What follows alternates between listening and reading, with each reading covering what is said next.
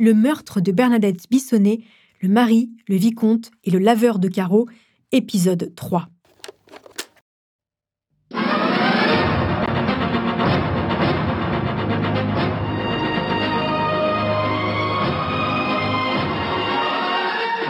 Cette énigme criminelle qui est jugée depuis ce matin devant les assises de l'Hérault. Qui a tué Bernadette Bissonnet, cette mère de famille de 57 ans abattue de deux coups de fusil en 2008 Dans le box des accusés, trois hommes, son mari, commanditaire présumé du meurtre, le jardinier qui a reconnu les faits et un vieil aristocrate qui aurait fait disparaître l'arme du crime.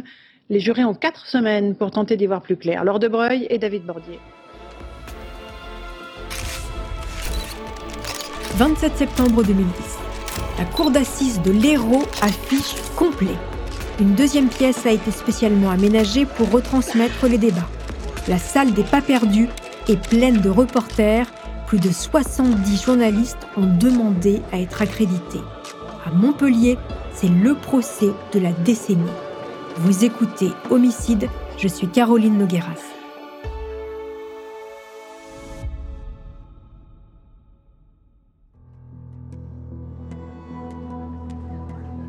Dans le box des accusés. Jean-Michel Bissonnet, cheveux gris coupés courts, lunettes à la monture fine et costume gris. Il salue de la main ses enfants, son beau-père qui le soutient depuis toujours et quelques amis. À sa droite, l'autre accusé, Méziam Belkacem, son homme à tout faire. Vêtu d'une chemise ample, Belkacem a le regard dans le vide comme si son sort était déjà scellé. Enfin, dans la salle, assis à côté de son avocat, le troisième homme, Amaury d'Harcourt. Il comparait libre et au vu de son grand âge, on lui a épargné le box des accusés. Il va d'ailleurs circuler comme bon lui semble pendant les suspensions d'audience durant toute la durée du procès, saluant des femmes journalistes ou des têtes qu'il connaît. Dans cette bataille judiciaire, comme toujours, deux clans s'affrontent, les pour, les contre, ceux qui ne savent rien mais qui ont un avis pourtant bien tranché, ceux qui s'appuient sur des preuves tangibles et ceux qui parlent avec le cœur, comme les deux fils du couple Bissonnet, Florent et Marc. Il a envie de se battre, il a envie que enfin euh, la vérité éclate, il a, il a également des choses à dire. Et puis euh, il est aussi partagé avec euh, de la rage vis-à-vis du système judiciaire.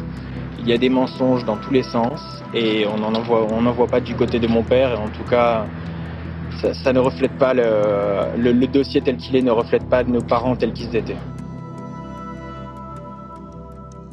Jean-Michel Bissonnet est un homme impétueux, capable de coups d'éclat, et c'est ce qu'il va faire dès l'ouverture de son procès.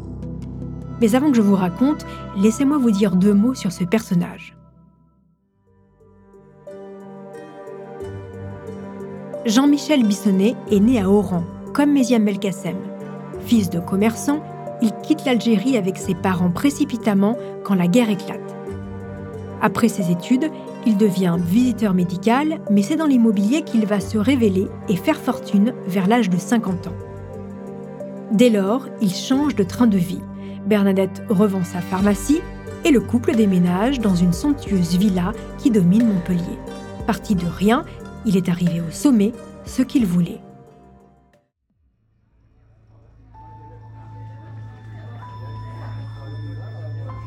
Retour dans la salle d'audience au premier jour du procès. L'accusé, entre larmes et colère, clame d'emblée son innocence et défie le tribunal. Ce dont j'ai besoin aujourd'hui, c'est de l'amour de mes enfants, de mon beau-père.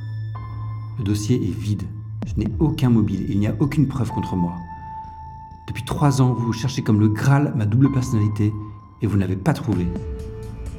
Par ces mots, l'accusé demande une fois de plus sa remise en liberté mais c'est non, lui répond le tribunal.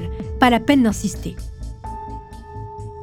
Puis le procès suit son cours avec l'enquête des personnalités des trois co-accusés jusqu'à ce quatrième jour, celui du fameux coup de théâtre. Il en faut toujours un dans les grands procès d'assises, vous commencez à le savoir. Eh bien, ce coup de théâtre va venir de l'avocat général.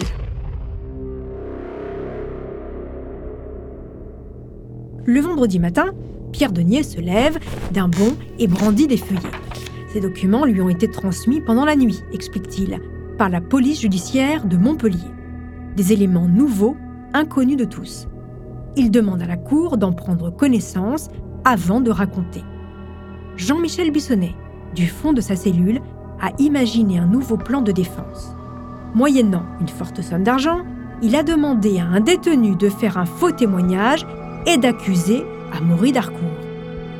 Cet ancien détenu devait raconter aux enquêteurs que le vicomte, lors d'une rencontre fortuite, lui aurait confié son souhait de se débarrasser d'une femme à Montpellier.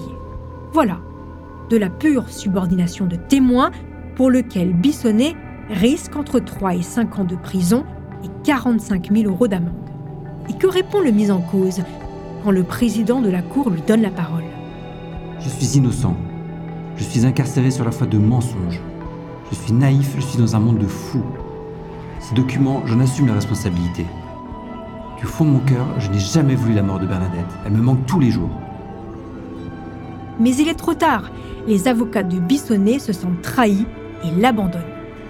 Maître Georges Catala, l'un des avocats de Jean-Michel Bissonnet.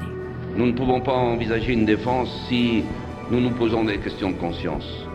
À partir du moment où on ne peut pas envisager une défense pleine et entière, on est obligé de partir. Maître Jean-Marc Darigade, le deuxième avocat de Jean-Michel Bissonnet. Lorsqu'un homme est désespéré, parfois il est très maladroit.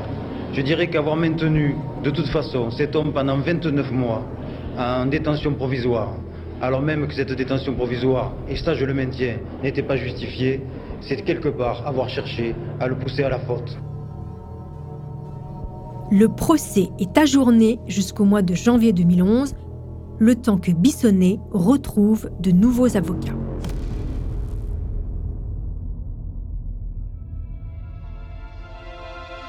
Avant de continuer cet épisode, nous voulions vous remercier pour votre fidélité. Si vous voulez continuer de nous soutenir, abonnez-vous à la chaîne Bababam Plus sur Apple Podcast. Cela vous permettra une écoute sans interruption. Ou bien écouter ce message de notre partenaire sans qui ce podcast ne pourrait exister. Ne partez pas, on se retrouve tout de suite après.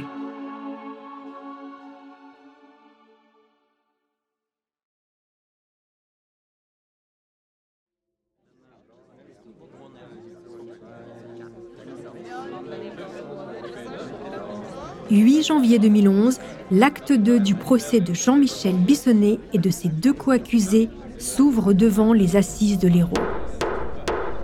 Bissonnet s'est entouré de trois ténors du barreau, maître Henri Leclerc, Nathalie Sénic et Frédéric Vérine. Méziam Belkacem affiche un air serein. Il a déjà tout dit. En prison, il est un détenu modèle qui a appris à lire et à écrire.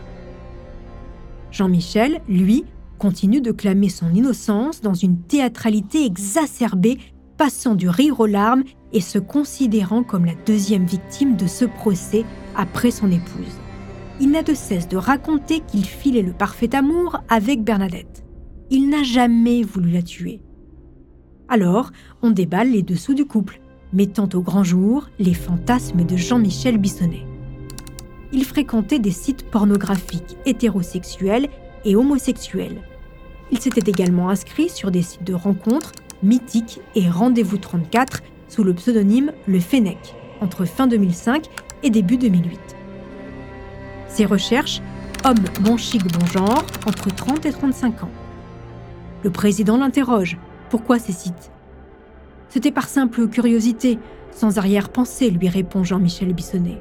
Il explique que son pseudonyme était inspiré d'un surnom que lui avait donné sa deuxième petite amie. Mais il n'a jamais donné suite au message reçu. Il espérait avoir des réponses, c'est vrai, mais il n'en faisait rien. Puis, on s'interroge sur sa personnalité troublante. Il est égocentrique, selon une des expertes psychologues appelées à la barre. Quel que soit le registre, il se pose au devant de la scène, toujours dans une position favorable. Il y a sans arrêt l'éclatement de la pensée, caractéristique des préoccupations narcissiques du sujet pour lesquelles le passage d'un extrême à l'autre est tellement rapide qu'il peut rendre suspecte l'authenticité de ses propos. Elle ajoute Soit il est innocent et il peut être submergé par la situation et adopter un système de défense désespéré pour se protéger contre un effondrement dépressif, soit il est coupable et ne peut absolument pas accepter l'idée de se confronter au regard d'autrui et d'avouer son forfait. Enfin, Elle raconte n'avoir relevé aucun indice traumatique relatif au deuil conjugal. D'ailleurs, je précise que le lendemain de la mort de Bernadette, Jean-Michel a amené un de ses fils au cinéma.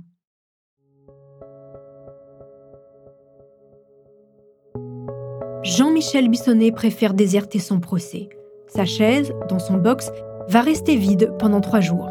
Maître Henri Leclerc, l'un de ses avocats, cherche à créer le doute chez les jurés. Dans sa plaidoirie, il raconte Cet homme, je veux le défendre contre tous ceux qui veulent en faire un rebut de l'humanité, un monstre, un pervers, et s'il le faut, contre lui-même. Puis, il rend hommage à la victime, Bernadette Bissonnet. Une femme non pas revêche et autoritaire que certains ont parfois voulu rendre responsable de sa propre mort, mais une mère, belle, intelligente, sportive, qui aimait son mari, ses enfants et son foyer. Le dernier jour du procès, le principal accusé se décide à revenir pour clamer dans un énième éclat de voix son innocence. Après plusieurs jours d'audience et cinq heures de délibéré, le verdict tombe. Amaury Darcourt est condamné à 8 ans de prison, Méziam Belkacem à 20 ans et Jean-Michel Bissonnet à 30 ans. À l'énoncé du verdict, il s'évanouit, reprend ses esprits et alors qu'on le menotte, il hurle Justice de merde. Voilà. Le riche retraité fait bien sûr appel de la décision. En novembre 2011, devant la cour d'appel de Carcassonne, le nouveau procès ressemble sensiblement aux deux autres. La défense de Jean-Michel Bissonnet, assurée cette fois-ci par maître Jean-Yves Liénard, avance la thèse d'un cambriolage orchestré par le duo Belkacem-Darcourt en mal d'argent qui aurait très mal tourné. Jean-Michel est un peu plus calme, mais il ne peut s'empêcher de coups d'éclat. Comme en pleine plaidoirie des avocats des partis civils, où il bondit de son box et hurle C'est pas possible vos conneries. C'est pas possible d'entendre des mensonges comme ça. Je ne peux plus écouter. Laissez-moi sortir ou je vais casser quelque chose. Sa peine est réduite à 20 ans de réclusion par la cour d'assises de l'Aude, mais il reste coupable de la mort de sa femme aux yeux de la justice. Écoutez son avocat, maître Liénard, après le verdict.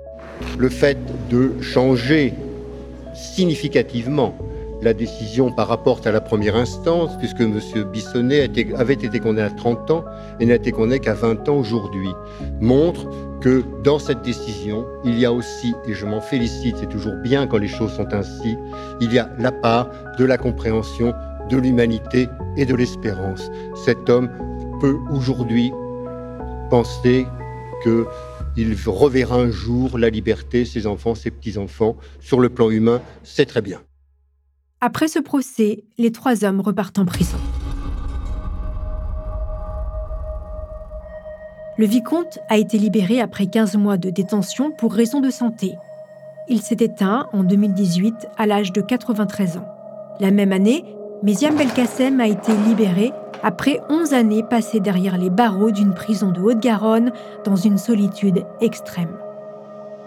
En 2017, Grâce au jeu des remises de peine, Jean-Michel Bissonnet a obtenu une libération conditionnelle après 9 ans de détention dans une prison du Lot-et-Garonne.